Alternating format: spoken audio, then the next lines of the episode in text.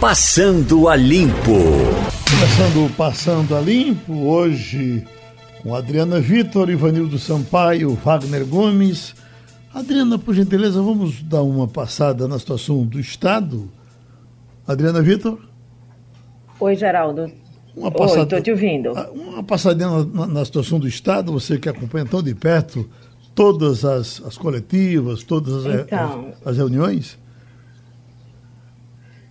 Ontem não teve coletiva. É, o secretário André Longo foi confirmado com Covid, Paulo Câmara, o governador do estado, a vice-governadora Luciana Santos, o secretário de imprensa Eduardo Machado já tinha tido, e não sei se por causa disso ou pelos compromissos, apesar deles terem confirmado a entrevista com a secretária adjunta, depois no final, mais perto do horário, eles disseram que não, não teria. Nós continuamos com números altíssimos de mortes. Estou é, procurando aqui para dar o número certinho. Mais 1.300 casos no último boletim em 24 horas e um, mil, um pouco mais de 1.800 mortes já registradas em Pernambuco. É, chama atenção que nesse grupo tem desde pessoas mais velhas, como dizem que é o grupo de risco, né, com, com, com, menos imunidade, como muitas crianças. A gente já perdeu alguns bebês, a gente já perdeu crianças e, e os números seguem a aumentar. Semana passada, na sexta-feira, eu acho, eu perguntei ao secretário André Longo que ele havia falado em dias terríveis, se esses dias terríveis haviam chegado. E ele foi muito sincero, ele disse não. Você quer saber se ainda vamos subir? Vamos subir ainda. Aquele risco Eles de, aquele risco apostam de muito, né? Aquele risco de estrangulamento das dos respiradores, continuamos com ele? Continuamos, continuamos. É, é, é, é, como eles dizem, os números são flutuantes. Inclusive, tinha uma pergunta dessa ontem. Mas ontem não teve a entrevista, então a gente não tem. Não teve essa resposta, apesar de que eles dizem que o canal aberto com a secretaria continua funcionando e que a gente pode fazer apurações. Uhum. Mas é, o, a fila de leitos ela muda diariamente e isso muda também a fila pelos respiradores. Uhum. O Wagner, no caso da, da, o que a gente tem observado também é uma entrada em outros, em outros estados, mais do que no nosso, talvez depois chegue por aqui também, é uma entrada enorme pelo interior. No caso de, de São Paulo está muito claro. O caso de Manaus é impressionante. Manaus parece que tem 60 municípios e só tem o, o respirador na capital. E está é, é, tá uma loucura por lá. E uma coisa que chama a atenção também é Macapá que está eh, numa, numa situação precaríssima. A manchete está aqui. Prefeitura de Macapá reconhece colapso na saúde e diz que cemitérios vão transbordar. Imagina, isso foi uma entrevista do prefeito. E no caso de Macapá, Macapá não é um uma, uma daquelas das capitais de muitas, de muitas visitas, de muito turismo, não. Eu, inclusive, na minha viagem agora. É, pelas cidades do Nordeste, que eu fui, e Norte, que eu fui para uh, Teresina, que eu fui uh, para São Luís, que eu fui para Fortaleza. Eu tava, tentei até chegar Macapá, terminei não indo. Uh, mas só querer passar por lá. Você não tem assim um destaque do Macapá. Macapá é a terra que Sarney foi senador e mais pouca coisa, não é isso? Ô Geraldo, essa situação preocupa não só pela questão do norte, mas veja só, já que você começou pelo norte, no Amazonas, do Amapá, imagina a dificuldade que o sistema de saúde público desses estados tem, né? com aquela dificuldade de acesso às cidades do interior, não tem estradas, o transporte é feito o transporte é feito por barcos, então então, a, a, dificuldade de a dificuldade de acesso a essas cidades é muito grande. Eu estou até, Geraldo, estão falando comigo aí no retorno, está me atrapalhando aí. Acho que Chaves está chamando aí. É, Pronto, ok. Resolvido. Pronto, ok, voltou. resolvido. Mas é o seguinte, que eu estava dizendo, a dificuldade de acesso aí ao interior é muito grande. Então, Geraldo, se não tem acesso, não tem saúde também, não tem acesso à saúde. Agora imagina o que é levar esses doentes do interior para se tratar na capital, a capital já com um sistema de saúde completamente estrangulado. E no estado do né? tamanho do Amazonas, né? Pois é, pois é. Veja que o Amazonas, um estado daquele tamanho, que tem 60 municípios. É? Agora, cada município, Geraldo, você tem uma ideia, não, vou pegar nem, nem, nem no Amazonas, no Pará, que é um pouco menor do que o Amazonas. Tem município que tem distrito que fica, distrito do município, que fica a mil quilômetros de distância. Veja só, o que é, que sair, o que é sair com um doente de um distrito para ir para a sede que já não tem um acesso muito bom, que não tem um sistema de saúde muito bom, daqui pra, lá levar para a capital. Da, daqui para Salvador, né? Pois é, rapaz. Veja uhum. só, isso é um distrito dentro do mesmo município. Os municípios são maiores do que países europeus. Uhum. É uma coisa impressionante. Então, agora puxando para cá, é bom lembrar que eh, nosso Anchieta Santos trouxe um relato dramático já de duas cidades sertanejas, né? Arco Verde e Serra Talhada.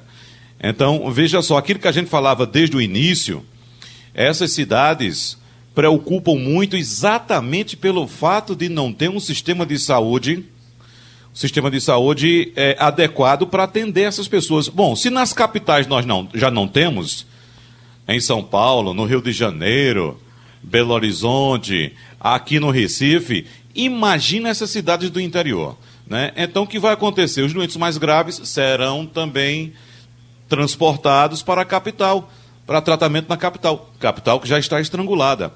Então, é, era por isso que a gente falava tanto, com tanta preocupação em relação ao interior. As pessoas não levavam a sério, não estavam é, considerando o decreto governamental de quarentena, as pessoas na rua, nas feiras, jogando dominó, em fila de banco, em fila de loteria, sem nenhuma proteção. Então veja que a situação é muito complicada.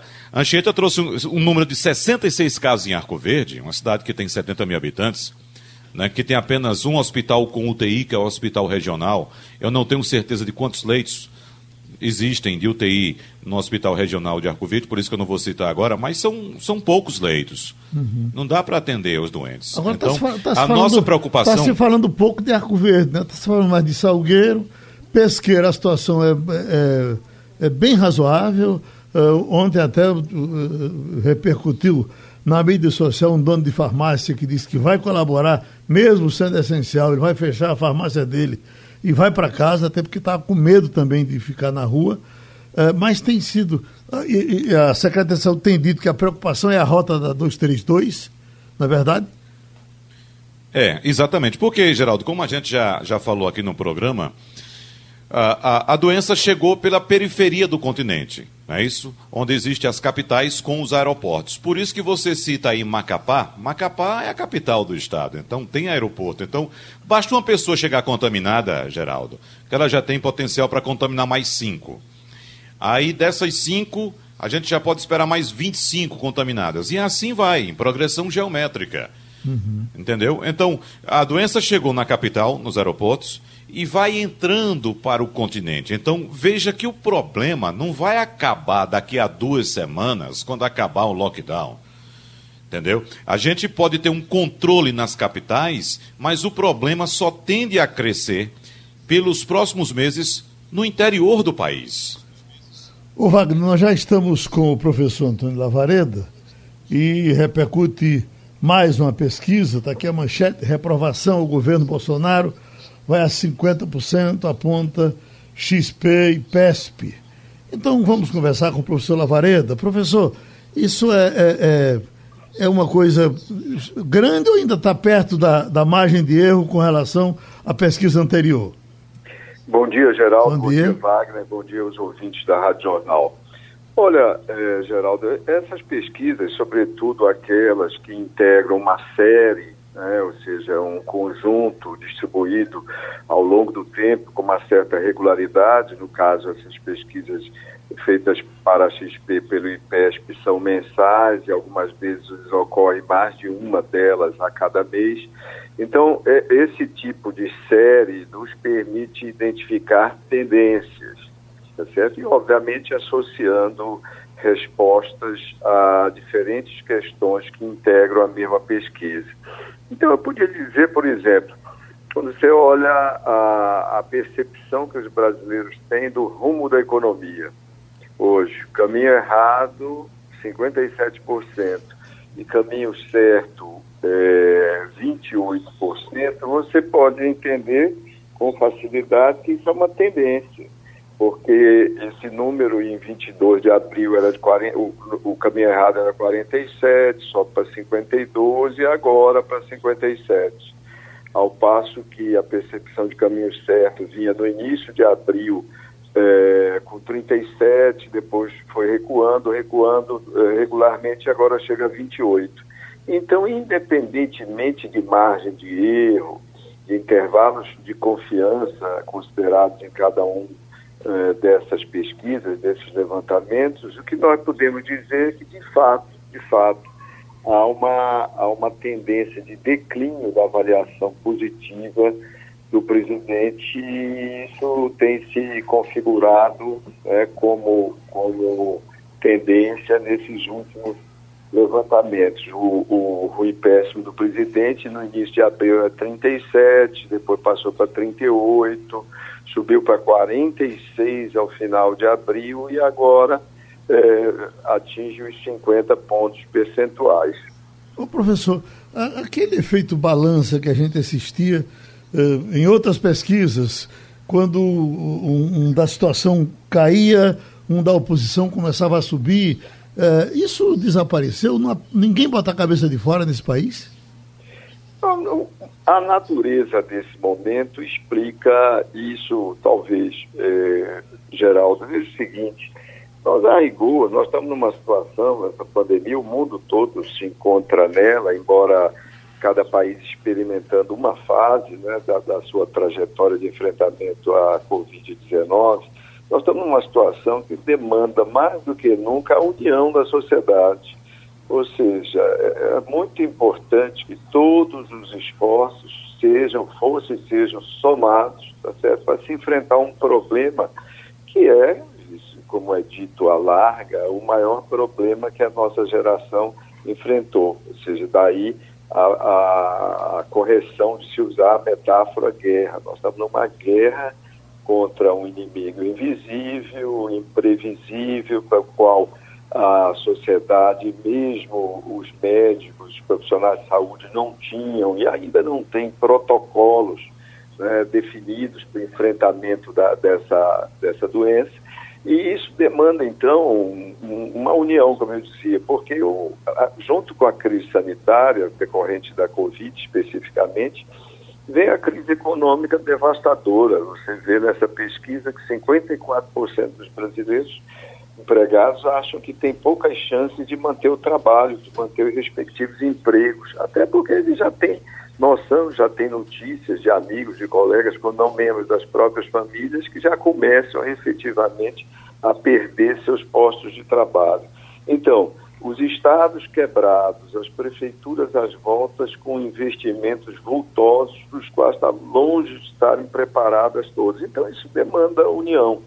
É óbvio que os políticos são frequentemente tentados a fazer uso, mais uma vez, uso político dessas situações. Nós temos ainda a, a desventura de ter eleições municipais esse ano. Então, obviamente, os interesses eleitorais é, é, pululam e aí essa união se vê prejudicada. Mas tudo bem que isso se dê, a, a eleição municipal está marcada, embora adiada para dezembro. No meu entendimento, ela poderia ser adiada por mais tempo, sem nenhum prejuízo para a nossa institucionalidade democrática, mas, mas o Congresso aparentemente vai na direção de definir em dezembro. Pois bem, mas se ainda que haja esses interesses eleitorais que dividem ou contribuem para a divisão a perda de foco na base da sociedade, o topo do sistema político, que é o governo nacional, o Congresso, do topo do Estado, o Judiciário, é, haveria que estar o mais unido possível, mais sintonizado, melhor coordenado, de sorte a, a poder dar um norte, emprestar um rumo para o país, um rumo único, visível, etc. Todos os países em que isso ocorreu, e há vários exemplos, eh, Portugal, Espanha, Itália, a classe política conseguiu se entender e os respectivos governos nacionais conseguiram imprimir uma coordenação única, embora eh, com, com, diretrizes específicas, às vezes, para uma região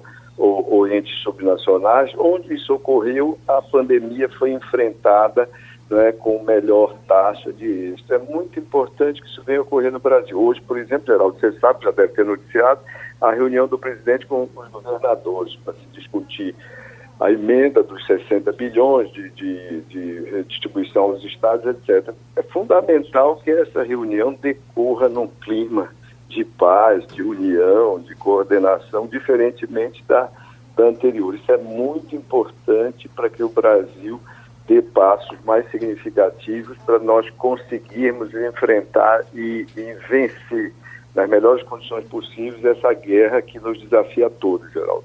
Adriana Vitor. Bom dia, Lavareda. É, chama a atenção o recorte da pesquisa sobre a situação econômica e a confiança na área econômica do Brasil. É, que aí passa da margem de erro, né, que saltou de 52% para 57%, é, que a economia está, a avaliação de que a economia está no, está no rumo errado. É, por outro lado, ontem li uma matéria, acho que foi do Correio Brasiliense, dizendo que Paulo Guedes já não é aquele superministro que, que não apresenta o que se esperava dele. Você poderia falar sobre esse recorte econômico da pesquisa? É, Adriana, bom dia em primeiro lugar. É, é, a, eu, eu, mencionei rapidamente no início que, de fato, se estabeleceu, já, já pode ser dito que há um viés de alta de percepção de que a economia brasileira vai no caminho errado. Né? 57% é, chegam a, a, essa, a essa taxa hoje. É, se você é, associar isso a uma as respostas a uma outra pergunta da última, da, ante, da a rigor, da penúltima pesquisa XP e PESP, que indagava respondentes se após a pandemia o, o, melhor para o Brasil seria insistir na política econômica atual do ministro Paulo Guedes, eh, focada no enxugamento do Estado, na, na, e, e, na busca do desenvolvimento com investimentos privados, basicamente, e na agenda de reformas, ou se em direção contrária era melhor o, o que, que, imediatamente após pandemia o Estado, o governo investisse o mais possível para conseguir reanimar atividade econômica, o número naquela pesquisa, Adriana, foi o seguinte, foi uma reprovação do ponto de vista do, da percepção do sentimento da sociedade ao rumo da, da política do Paulo Guedes. O placar foi 62 a 28, 62% querendo mudança e 28% querendo continuidade dessa política econômica. Então, isso, de certa forma, essa lembrança que eu faço agora corrobora a, leitura e o resgate que você fez do noticiário do Correio Brasiliense. É, somados que, por exemplo, quando 57% dizem que a economia segue no rumo errado, esse número é, é, dialoga bastante, até pensando muito próximos daqueles 54% temerosos em relação às chances de manter o emprego, é, os respectivos empregos nos próximos seis meses, Adriana. Uh, Wagner Gomes. Professor Antônio Lavareda, observando a pesquisa IPESP, o gráfico da pesquisa desde o início do governo Jair Bolsonaro, desde lá janeiro de 2019, a gente percebe, professor, que desde que os índices de ruim e péssimo superaram os de ótimo e bom, o governo não conseguiu mais inverter essa tendência. Ou seja, lá em janeiro de 19, o governo Jair Bolsonaro tinha uma avaliação positiva de 40% e uma negativa, ou seja, ruim, péssimo, de 20%. Quando foi em maio do ano passado, maio de 19, esse índice já pulou. O ruim péssimo foi para 36 e o ótimo bom caiu para 34 e desde maio do ano passado o governo não conseguiu inverter essa tendência, ou seja, a tendência de ruim péssimo continuou a subir foi de 36% em maio de 19 a 50% agora. Em maio, como já disse, o ótimo bom era de 34% e agora caiu para 25%. Qual a perspectiva que nós podemos ter, professor, para esse governo do ponto de vista de reversão desse quadro diante da situação atual? Um quadro de pandemia, um quadro de crise econômica, um quadro de desencontros entre o que diz o presidente e as atitudes dos governadores e o que ainda vem por aí. Eu não sei se o senhor ouviu nossa conversa ah, entre eh, eh, eh mim e Geraldo, falando a respeito da tendência de crescimento da pandemia no interior do país e o problema se, se prolongando por alguns meses ainda. Então, desse ponto de vista, professor, o que é que a gente pode imaginar para esse governo? Está mais para uma probabilidade de reversão dessa situação ou mais para uma finalização precoce do governo? Wagner, excelente questão. É, respondendo, e, e, vou tentar ser objetivo essa questão, eu vou dizer que as chances de reversão desse processo, né, dessa, dessa é, avaliação negativa superlativa que o governo chegou, registre-se que é uma relação de 2 para 1, ou seja, 50 a 25, é 2 para 1, para cada três brasileiros, dois avaliando negativamente, eh, para cada quatro brasileiros, no caso, é, metade, dois avaliando negativamente, um avaliando positivamente e outro em situação é, se dizendo incerto, fazendo uma avaliação regular do governo. Para reverter isso é importante, seria importante o governo conseguir equacionar três dificuldades básicas que ele tem hoje. É, primeira dificuldade, nós já tocamos aqui ainda pouco, ainda há pouco é, comentando a pergunta da Adriana, é a questão da economia, do rumo da economia. Veja só, o governo fez auxílio emergencial. Isso foi mal implementado, mal comunicado. Então, o governo não tem é, capitalizado essa iniciativa desse apoio às pessoas de menor renda. O, o governo eh, tem, desenvolveu, lançou linhas de financiamento relativas à folha de, de pagamentos, ou seja, aos salários das empresas todo o noticiário de ontem, TVs e rádio, chamava atenção para que o fato de que isso não conseguiu sair do papel ainda e as pequenas empresas estão amargando situação duríssima de caixa, beirando a insolvência e com perspectiva de fechamento de muitas delas. As grandes empresas também têm reclamado a respeito e os próprios bancos que compareceram com uma parte daquele fundo de emergência, etc. e tal, eles reclamam que o, o governo não consegue traduzir isso em benefício efetivo é, na ponta. Então, a economia vai mal e se ela não for reorganizada rapidamente, né, isso tende a se aprofundar. Segundo lugar, o enfrentamento à pandemia. Ou seja, o governo que sai muito mal, eu falei isso há pouco, governo abdicou de coordenar o país para enfrentar o coronavírus o resultado. O, o, o que se tem hoje é a avaliação específica, medida nessa pesquisa do desempenho do governo nessa dimensão, enfrentamento do coronavírus, é muito pior ainda, Wagner, do que a avaliação geral. 58% reprovam contra 21% apenas de aprovação para o desempenho do presidente Jair Bolsonaro, especificamente no combate ao coronavírus. Se isso não for modificado, é difícil que esses números de avaliação geral venham a, a ser revertidos. E por isso, é, há provavelmente outros, mas eu gostaria de centrar nesses principais. E esse terceiro que eu vou chamar a atenção, Wagner, é, é significativo. Ou seja, você, os brasileiros nunca tiveram tão ligados nos meios de comunicação tradicionais, rádio, televisão, blogs portais de jornais, etc. e tal, quanto nesses dias de pandemia. A audiência deles, medida, mostra como foi aumentar, como se viu aumentada exponencialmente nesse período.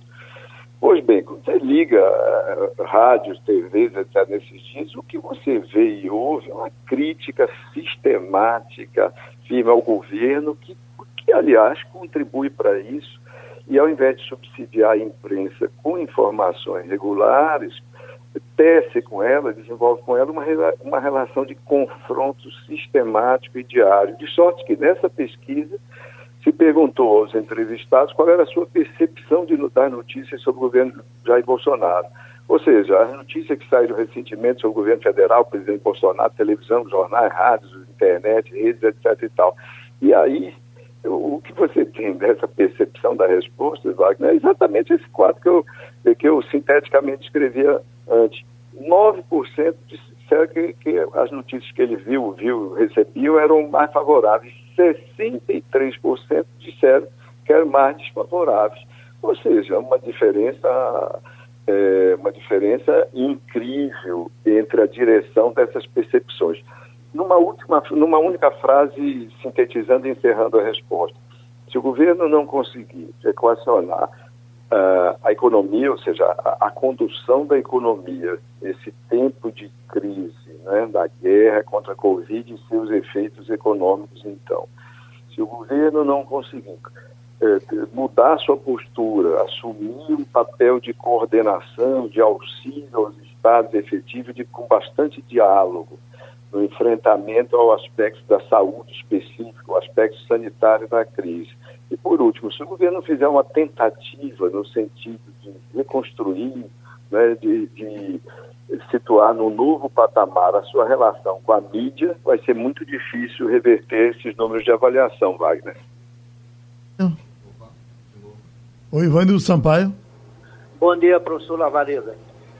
É, uma coisa, é, o senhor, nas suas pesquisas, aliás, o Instituto, nas suas pesquisas, sempre mostraram que o presidente Jair Bolsonaro tem um residual de, de, de apoio que daria sempre entre 20% e 30%. Nunca mais do que isso, nunca menos do que isso.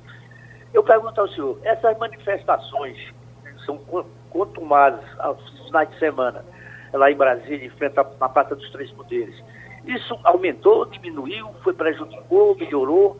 Ou a, a percepção do eleitorado junto ao presidente Bolsonaro foi bom ou foi ruim? Ponto de vista de opinião pública. Ivanildo, bom dia. Olha, respondendo essa questão, eu diria, primeiro que o, o, o presidente parece, né, nessa trajetória desses dois últimos, últimos meses, caminhar para a base, para sua base dura, né, para o seu núcleo de eleitores, é, do qual dificil, dificilmente poderá ser desalojado, salvo se sobrevierem é, é, notícias de, de grande gra gravidade a respeito do presidente. Que patamar é esse? O patamar de 20%.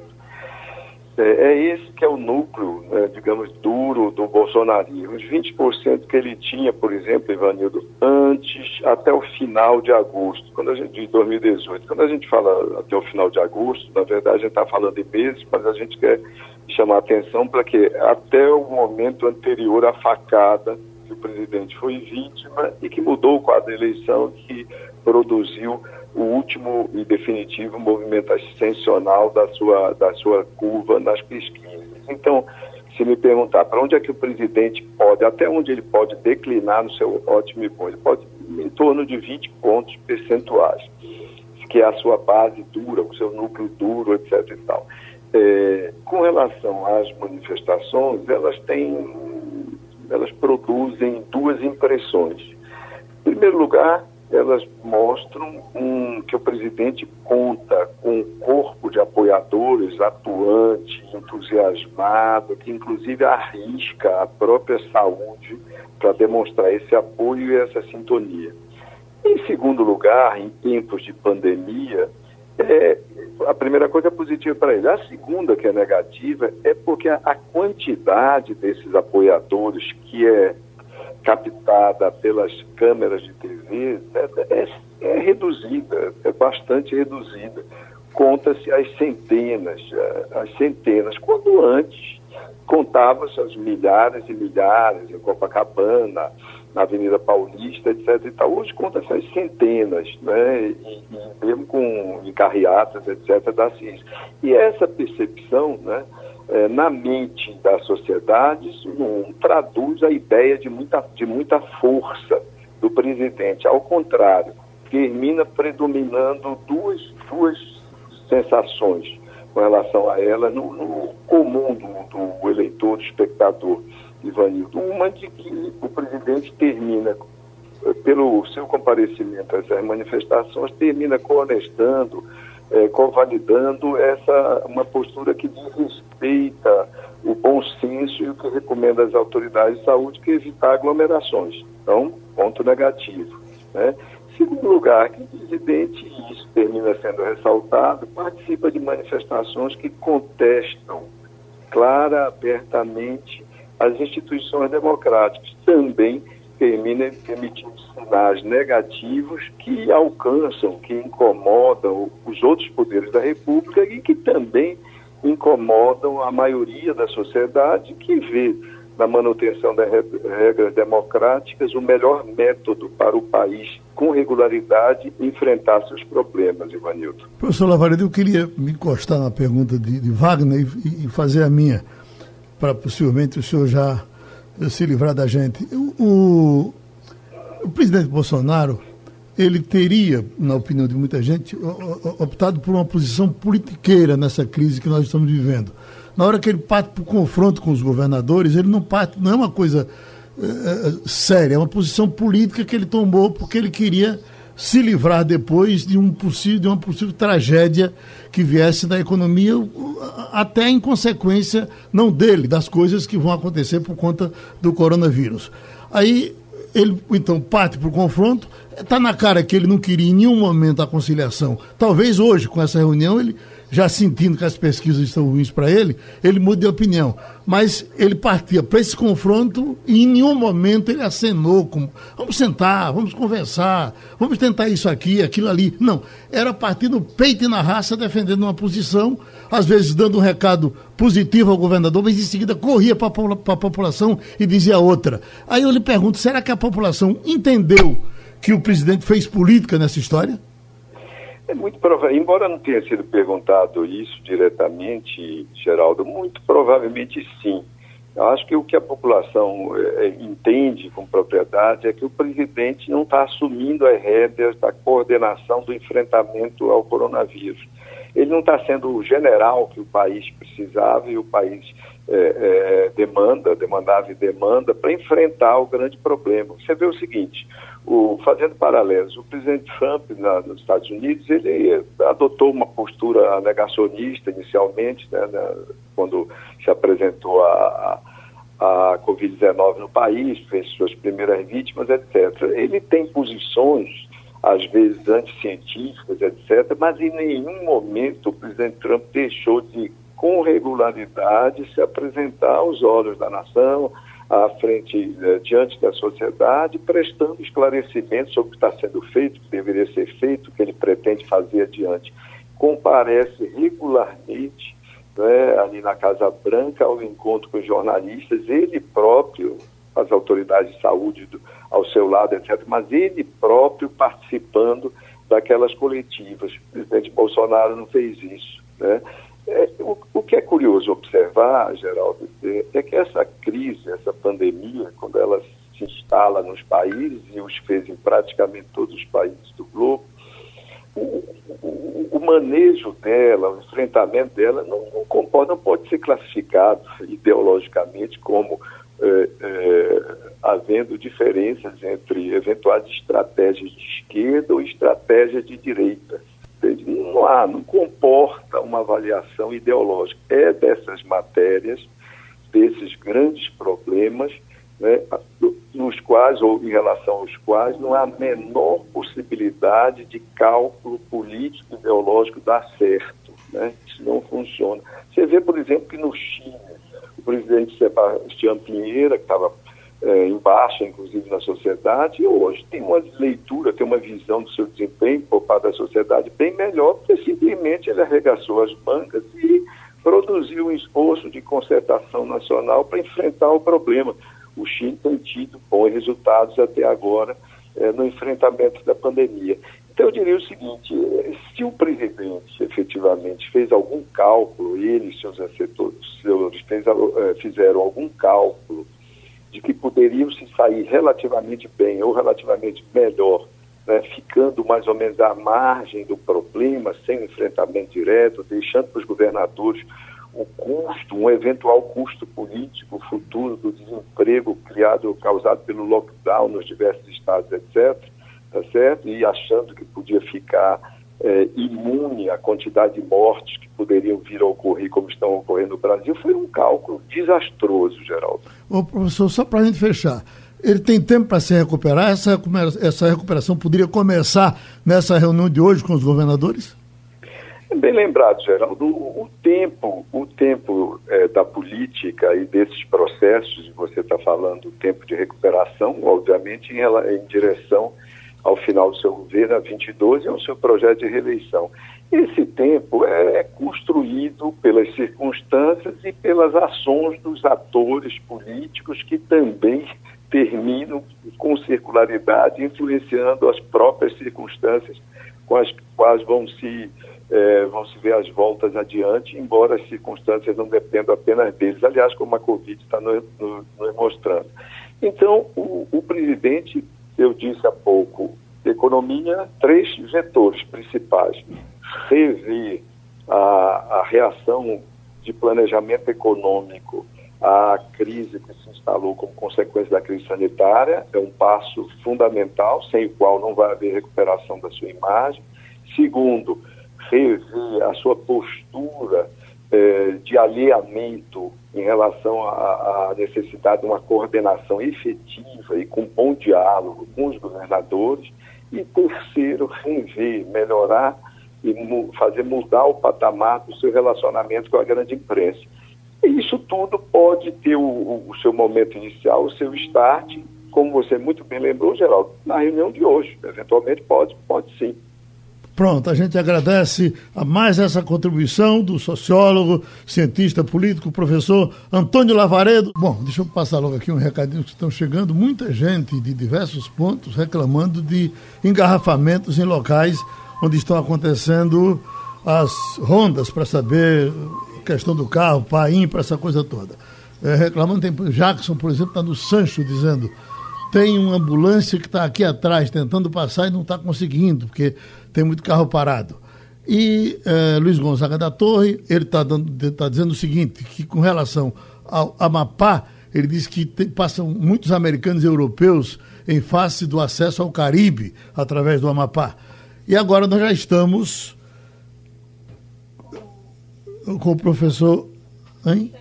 Ah, com o professor Sérgio Buarque, em cima de uma coisa que todo mundo está pedindo, está apelando, o pessoal de pequenas empresas, de grandes empresas, ah, o gancho aqui de João Antônio, que ele pede socorro, dizendo temos que fazer uma campanha junto ao governo federal para ajudar as pequenas empresas, porque senão as pequenas e médias quebram todas.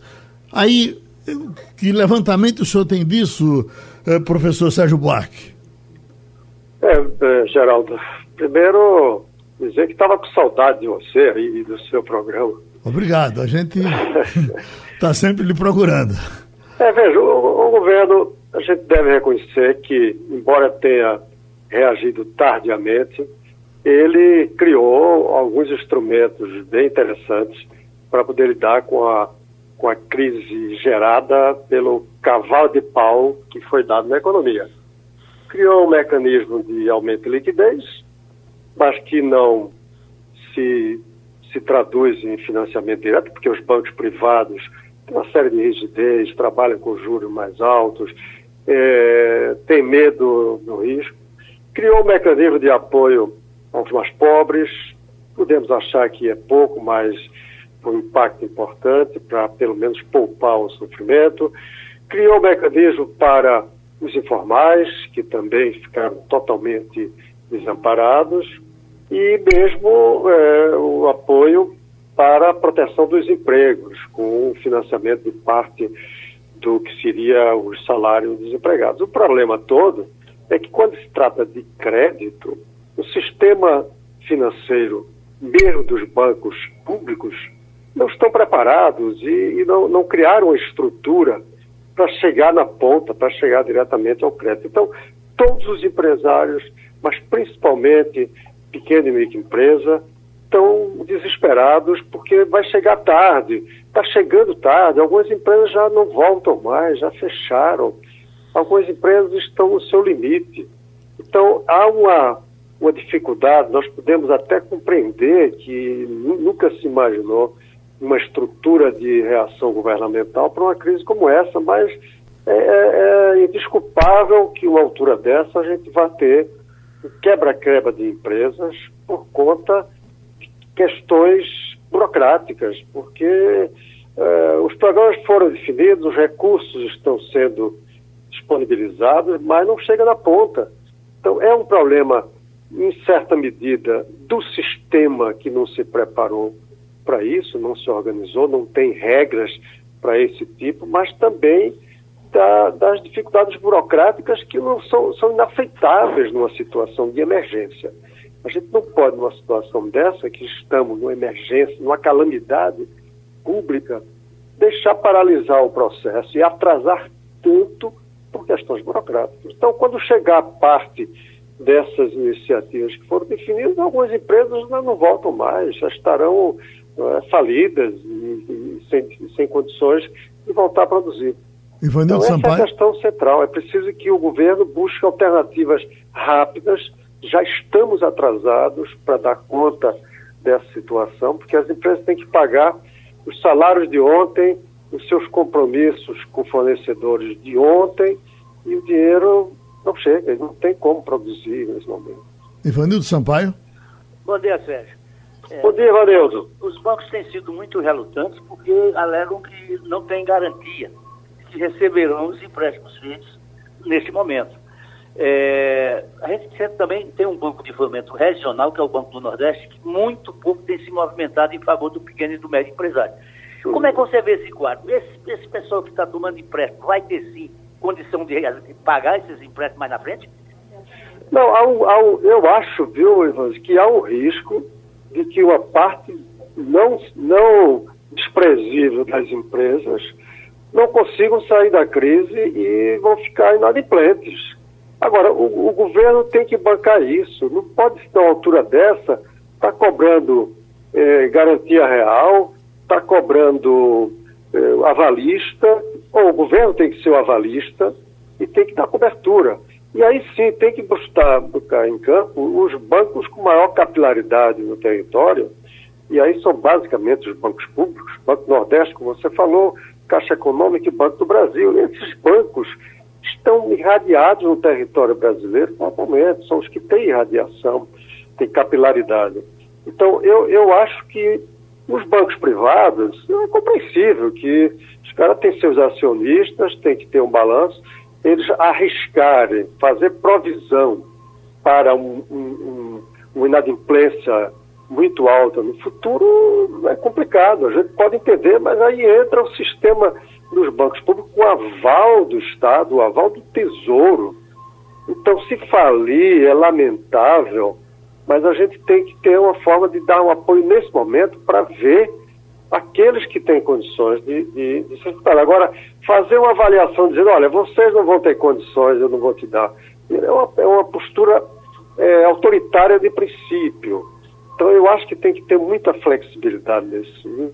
Claro, pode ter muita malandragem de algumas empresas, e isso a gente sabe que existe, mas a gente tem que correr risco no momento desse, porque a essa altura a gente tem que salvar a estrutura produtiva que foi montada. Tem que ressaltar o seguinte: essa é uma crise que começou não com, não com crise de demanda, mas de oferta, provocada pelo que eu chamo de cavalo de pau. Então, a gente tem que, nesse momento, criar as condições para que as empresas sobrevivam. Tem uma frase do amigo: é preciso respiradores, a gente não tem que ter respirador só para os hospitais, para os doentes, tem que ter respirador para as empresas. E essa é uma forma também da gente ter uma, uma emergência, é uma situação de emergência. Então, a gente tem que correr risco, inclusive, de que algumas das empresas que hoje recebam recursos não sobrevivam. Isso é possível. Isso vai depender de quando é que a economia volta a se recuperar, mas isso, isso é, um, é, um, é um custo que tem que ser assumido e aí tem que entrar o tesouro. Você sabe que eu sempre tenho ser defensor do que tem se chamado aí de agenda, agenda liberal, mas isso, as condições mudaram. Neste momento, tem que esquecer isso. O Estado tem que estar para garantir que, saindo dessa crise, a estrutura produtiva que se conseguiu montar esteja, no mínimo, intacta para se recuperar mais rápido. Isso permite que a economia, logo depois, ganhe velocidade e volte a ter um ritmo menor de, de crescimento, sair dessa depressão que a gente está vivendo. Adriana, Vitor. Bom dia, Sérgio. O JC Online hoje traz uma matéria bem preocupante, dizendo que micro e pequenas empresas têm dificuldades para acessar linhas de crédito e as que tentaram, só 15% tiveram sucesso. A despeito da, dos comerciais, das propagandas do banco dizendo que está junto, que, que quer ajudar, que está do seu lado, os pequenos comerciantes, micro e pequenas empresas não conseguem avançar nesse processo de crédito. Você falou da importância do papel do Estado nessa intervenção.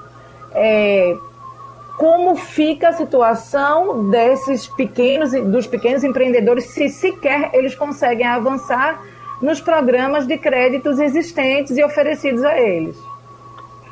É, eu, eu, eu entendo que, por exemplo, os bancos privados, eles além de cobrar um taxa de juros mais alta, apesar da liquidez que foi, foi é, provocada favoravelmente pelo governo, eles vão querer garantias reais, vão fazer uma avaliação de que a empresa não vai ter risco de, de inadimplência. Agora, essa altura tem que entrar o Tesouro dando garantia. Ah, você quer garantia? Tá bom, garantia do Tesouro.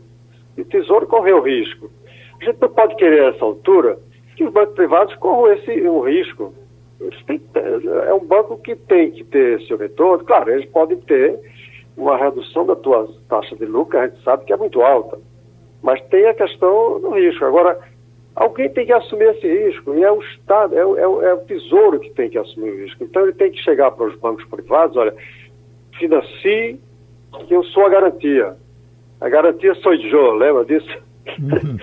a garantia sou eu. Então, pronto, não precisa de, de garantia ou de, ou de é, demonstração de que tem patrimônio para cobrir eventual falência.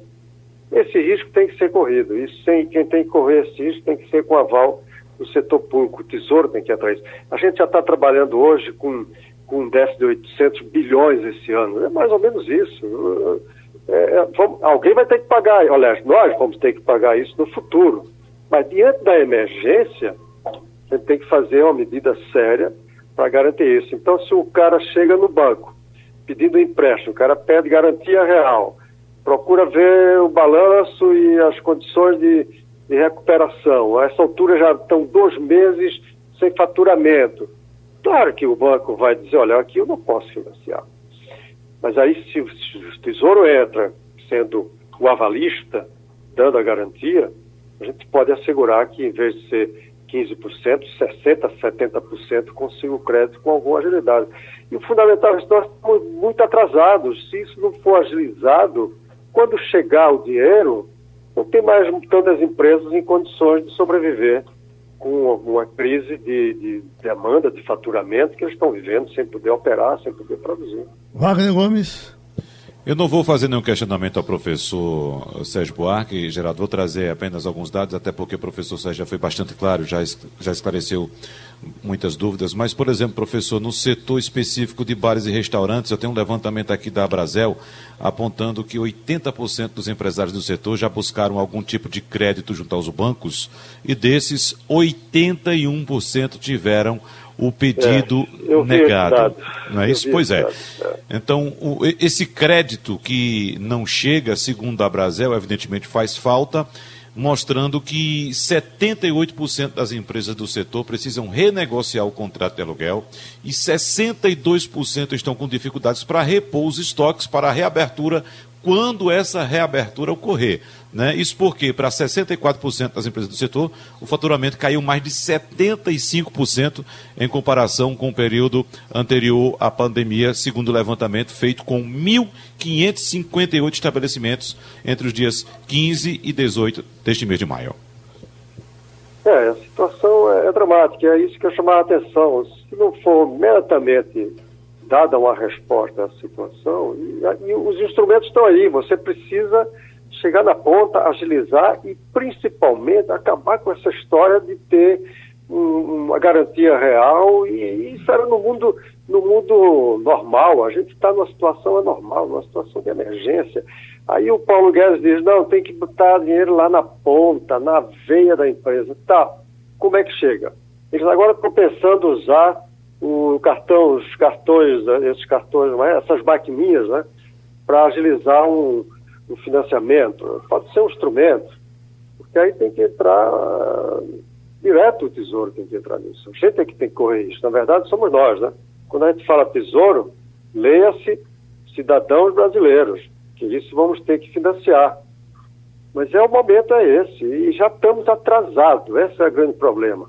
Então, criou-se instrumentos interessantes, podemos dar crédito ao governo porque fizeram isso. Eu acho, inclusive, tem tido boa vontade, aqui e ali um pouco de resistência conservadora, mas tem tido boa vontade.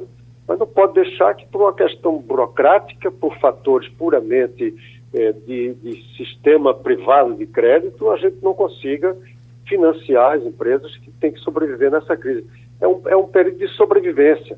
É para chegar depois quando a economia começar a reativar, em condições de operar. E aí você falou, é financiar os seus fornecedores, vários deles já estão com, com débito com os fornecedores, é o aluguel, é a compra de. é, é o capital de giro, em última instância, para poder operar e ter condições de que a estrutura produtiva que foi montada possa operar depois de chegar e sair da crise, porque se não tiver capital de giro para sobreviver, vai fechar e não volta mais.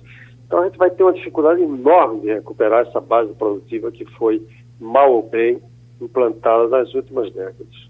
Bom, nós tivemos então outra contribuição do professor de economia Sérgio Buarque aqui no Passando a Limpo. Bom, nesse momento, pela agenda, deve estar começando a reunião do presidente Bolsonaro, vai ser uma reunião à distância, com os governadores a palavra de Dória, com, com, o que ele nos disse hoje aqui na primeira página. Daqui a pouco nós temos uma reunião virtual com todos os governadores, ou a maioria dos governadores, 21 confirmaram, dos 27, a eh, reunião agora às 10 horas da manhã.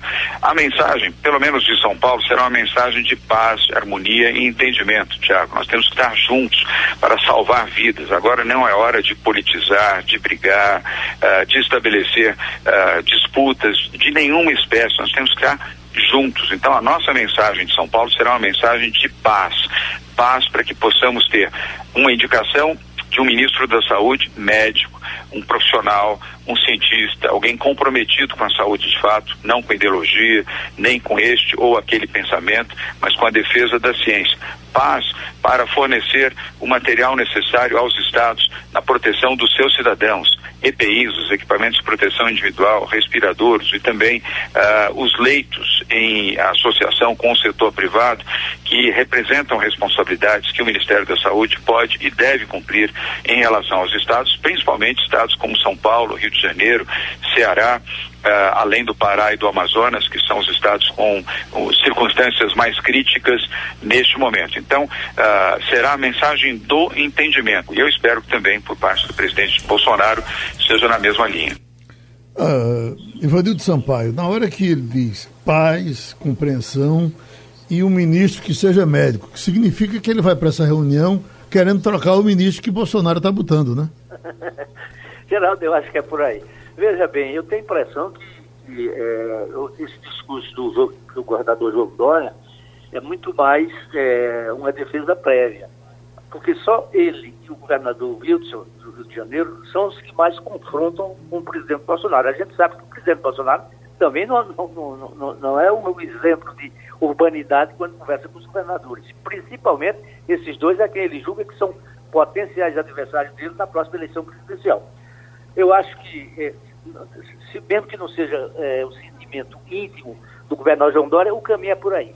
O momento é de paz, é de buscar soluções para a crise, que é muito grande, e a gente ainda não chegou, segundo as autoridades sanitárias, a gente ainda não chegou no pico, ainda tem muito problema pela frente, e você veja um estado como São Paulo, está chegando no limite de atendimento aos pacientes da coronavírus, não tem mais leitos, já está alugando leitos na atividade privada.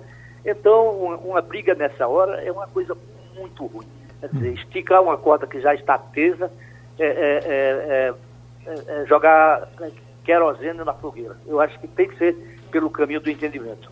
Você tem esperança nessa reunião de hoje, Adriana?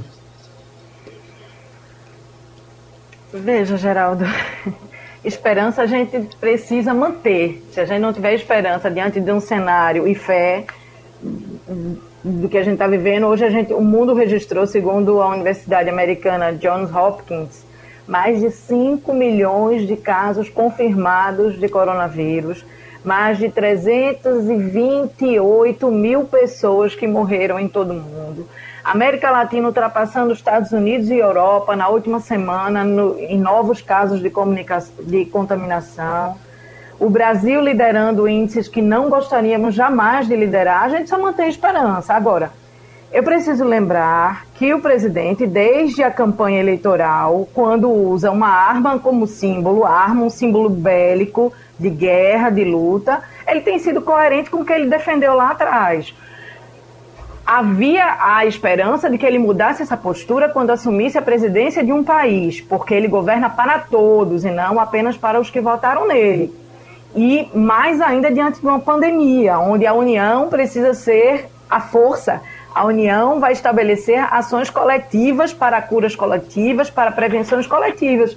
E isso não tem acontecido, muito pelo contrário. A gente falou hoje muito aqui da postura bélica do presidente em relação aos governadores, mas a imprensa tem sofrido muito. Isso reverbera um discurso que faz com que as, os nossos colegas sejam agredidos na rua. Ontem aconteceu com um cinegrafista em Minas Gerais estava fazendo o trabalho dele, registrando a imagem de uma escola, quando o cidadão parou e deu um murro. Posso atribuir isso ao presidente? Jamais, que fique bem claro. Mas a postura bélica que ele tem com a imprensa, nos culpando por mortes que não temos culpa, muito ao contrário, tentamos alertar sobre como o mundo está procedendo para evitar essas mortes.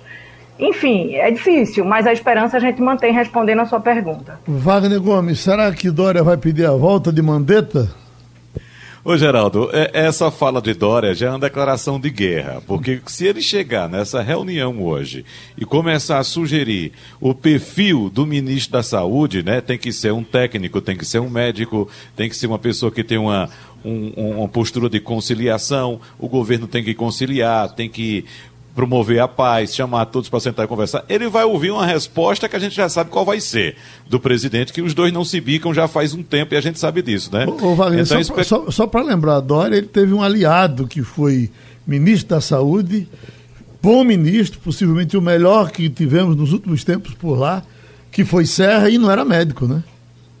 É, Geraldo, mas tem um detalhe aí em relação a Serra, é o seguinte, Serra foi ministro, você está coberto de razão, não era médico, Serra é um economista, é um gestor, a gente sabe, mas Serra foi ministro da Saúde em tempos normais.